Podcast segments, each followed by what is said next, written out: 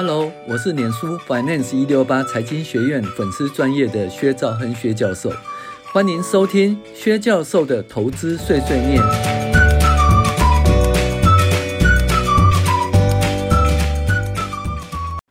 各位网友，大家好，我是薛兆亨薛教授。那我们继续理财读书会哈，第十一集，也就是讨论说理财的十五项原则的第十二项代理问题。那基本上这是摘自于哦，我跟杨祖安杨教授所翻译的个人理财的内容哦，来跟大家分享。那代理问题呢，基本上呢有两件事情，就是说有代理人跟主理人。什么叫主理人？就是说，哎，我委他，我委托他做事情，我就是 principal，我是主理人，也就是我是老板的意思啊。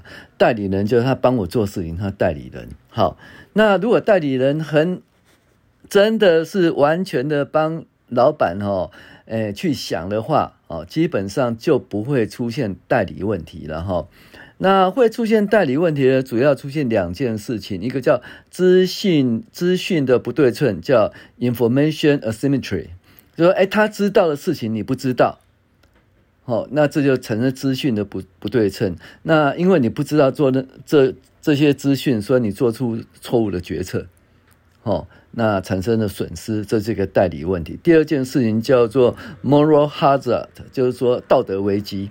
你说，哎，对你好的并不一定对他好，那他基本上会以对他好的事情，哈，来来做，就是来做决策，来做行为。所以，而他做的决策，帮你做的决策，帮你做的行为呢，基本上不一定对你是最好的，哈。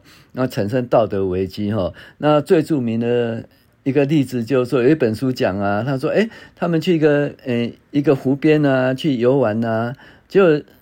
就看到啊，就一大堆游艇啊，然后那个客户就问问他说：“哎，这游艇呢？”他说：“哎，游艇是谁的？是谁的？哦，啊，谁是很著名的证券经经纪商？谁是怎样？他他买了湖边的别墅啊，买了游艇啊。然后客户就问他说：‘哎，请问一下，那客户的游艇在哪里？’” 客户这买不起游艇啊，他基本上他的 commission 呢被证券经经纪商赚完了哈，所以这个客户就没游艇了。那证券经纪商呢，每个人都肥滋滋的，每个人又有湖边的别墅，然后又有游艇哈，这就是产生代理的问题了。因为证券经纪商不是不是对你最好，他不会推荐对你最好的标的，他基本上只希望你买买买买，那抽佣金抽佣金抽佣金哈。这产生了代代理问题的呀，所以呢，那在个人理财哈所面对的代理问题，说你的代理人，例如保险人员啊、理财顾问啊、股票经纪人，他们可能会以自己的利益的行为诶准绳，而忽略你的利益。例如保险人员呢，受到佣金的激励啦，可能将你不需要的保险卖给你啊。那个人理财规划师所卖给你的理财产品啊，例如是保单或者是共同基金，可能比其他来源贵，因为他要赚佣金，哦，因为他已经加上他的佣金在里面。那代理问题并不表示你必须对你的保险服务人员或者是理财规划师并不见面，而说你必须小心的挑选你的保险人员哦及理财规划师哈。那那代理问题呢？呃，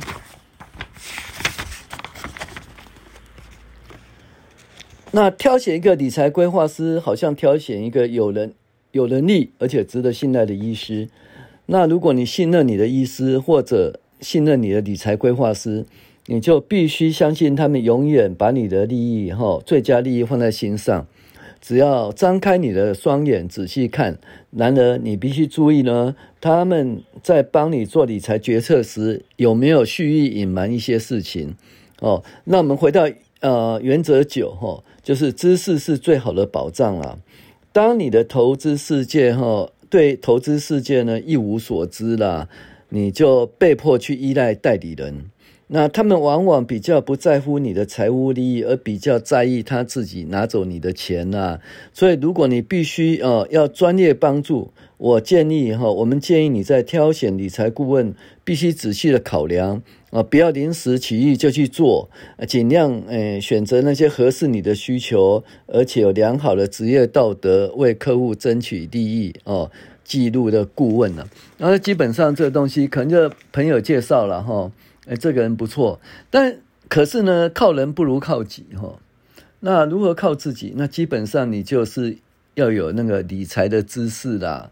如果说你没有理财的知识的话哈，那你说啊，没关系，我都信任你呀，我钱给你呀，对不对？哎呀，我存折也给你，我印章也给你，你就帮我操作就好了。那其实这样就发生很大的问题哈。几乎所有的，嗯，以个人理财为著名的银行啊，都有那个理。理财，呃，怎么理专呢？就是吃掉他的客户的钱的故事啦。哦，基本上，因为你对他就是怎么讲，你就我就信任你啊，我那个印章给你，我存折给你，你你一定会对我最好的打算哦。结果不是啊，他给你买了一大堆保险，然后买了一大堆基金，然后又卖掉，买了一大堆基金卖掉，结果呢，他根本不在乎你是赚或赔，他只在乎他佣金有没有增加啦。那这还是还好，他只赚佣金哦。有一些根本要吃掉你的钱，对不对？那我就记得我以前在演讲的时候啊，那有一位老太太，嗯，她儿子陪她来，那因为他们就就是中间在呃休息的时候，就问我说：“哎，老师你看要安怎？我说阿是要安怎？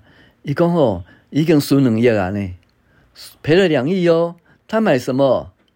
放空日本的那个放空日本的期货，所以他基本上被那个期货的经纪员呢，这好朋友啦，就跟他说啊，期货多好赚，多好赚，就他就真的去了。他问我怎么办？那其实我也很难回答他哈，因为日本的期货，当然如果说在相对高点，然后就是怎么讲，不再涨了，往下往下掉下来，这个放空是。有道理的，但是我从来不建议放空，因为放空基本上它风险比较大哈。那真的是比较进阶的人哦，能够处理了。那做多的问题比较少。其实遇到这种问题，我我实在都想建议说啊，你就结束了，然后你就买零零五零啦，哦，就定期定额或直接买了放在那边就好了，领股息啦，或者买 SPY 啦，就跟着美国的经济哈一起成长。我会这样建议啦。那他问题是他已经放空了。而且赔了两亿，那儿子在旁边呢。其实，哦，他我看他也七八十岁了吧，因为他儿子也白头发了。那他妈妈就是很执意哦。说说真的，你那知识不够哦，你硬要做这些超过你知识的事情哈，这风险很大啦，而且你也很痛苦，年纪那么大这样子哈，投资还真的很麻烦。那就记住一件事情呢，就是说。你那一些证券分析师、那些理专、那些证券的经纪商、那些保险的，就是规划师哈，他基本上保险业务员，他基本上应该是不是完全站在你的那一边帮你规划？他基本上他比较想成交哦，然后就是他可以赚赚 commission，这是很客气的哦。那他他如果要说要。窃占你的资产哦，那就更狠了哈哦，所以呢，这种状况下的话，你就必须哈，我们讲说防人之心不可无啦，或者用人不疑，疑人不用。那基本上用人不疑，疑人不用，是因为你已经有足够的知识，所以你了解他，对不对？你了解他的建议，了解他的工作，那你就可以用嘛，对不对？那可是，如果你没有基本知识，你就说什么东西都给人家帮你处理，那我们讲哈，就是说，当你放弃，哦，当你放弃去跟踪他，哦，去追踪他的时候，你的授权就等于弃权，也就是说，你对你的财产呢，基本上是就已经弃权了。那这个问题就很大，所以第一个要有基本的知识啦，基本知识我觉得是最重要了哈。那因为往往呢，吃掉你的人其实都亲朋好友啦。那他也不是故意的哦，他可能说，股票啦赔了一大堆，或换空啦，或者说嗯融资融资操作那被追缴了，他没办法，他不他不亏你的钱，他就他就完了。所以呢，那等于是说你这一边呢，给他一条路，让他有机会犯罪啦。其实这也不是很好。所以这个代理的问题，我觉得基本问题就是说自己要有足够的知识了，而且了解说。代理可能会发生问题，那这个发生问题来自于两个，一个叫资讯的不对称，那就因为你的你的知识不够，哦，那那如果说，哎，你说啊，我知识那么好的话，那我自己来就好啦，那为什么还要请别人帮我做？哎，你知识够不表示你要自己做，比如说你有税务知识，对不对？你会记账不表示你要去记账啊，那你请人家来帮你记账就好了。只是他怎么记，你看得懂，对不对？那如果你什么都不懂，就给人家去报税，给人家记账，到时候被罚钱了怎么办？那些税务风险你自己要承担嘛。就是说你自己有足够的知识，哦，那这样就可以消弭那个所谓知识不对称性的问题哦。那你看他做什么事跟你报告，你都听得懂，你可以控制他，你不会说因为诶什么授权等于弃权哈，不会发生这种情形哈。那至于说就是道德危机哈，moral hazard 这问题就呃比较复杂，因为彼此之间呢就是呃利益的关系是不一定，他的利益不等于你的利利益啊，他做对他呃对他最最大的利益哈。那如果你有你有你足够的知识呢，就基本上他些建议你就可以嗯怎么讲？他说你买这个你就不要不一定要买这个，还有呢你可能要多方比较。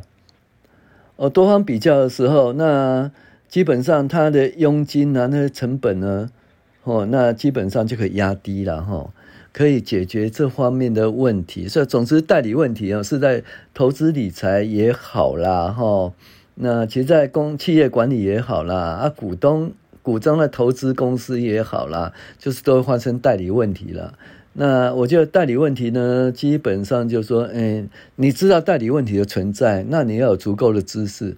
所以呢，那个门格讲说，诶，不知道的东西不要买啊，会死在那边的地方不要去就好了哈。那什么都不知道，你就什么都不要做就好了啊。因为如果说你都不知道，那你授权人家去做，那基本上风险相当的大哈。好，我是薛兆恒薛教授，我们今天讨论代理的问题，谢谢您的收听。